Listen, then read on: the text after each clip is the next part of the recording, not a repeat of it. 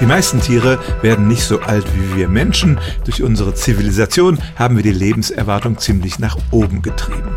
Aber es gibt einige Tiere, die erheblich älter werden. Gehen wir mal der Reihe nach vor. Das langlebigste Säugetier ist der Grönlandwal. Der wird etwa 200 Jahre alt. Die langlebigsten Tiere an Land sind Schildkröten, die bis zu 300 Jahre alt werden können.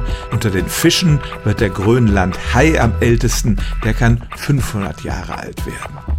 Und schauen wir dann auf die niederen Tierarten, die größtenteils im Meer leben, dann gibt es die Islandmuscheln, die bilden Ringe ähnlich wie Bäume und da konnte man eine tatsächlich exakt auf 507 Jahre datieren. Aber das alles ist gar nichts gegen die Glasschwämme, von denen es einige hundert Arten gibt. Von denen schätzen Biologen, dass sie bis zu 15.000 Jahre alt werden können. Und damit wären wir wirklich bei einem Rekord im Tierreich.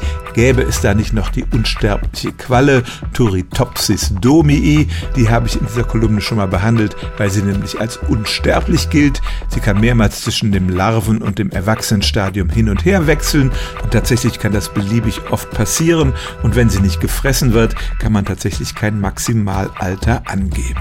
Wenn man von dieser exotischen Ausnahme absieht, ist es aber tatsächlich so, das älteste sterbliche Tier auf der Erde ist ein Schwamm.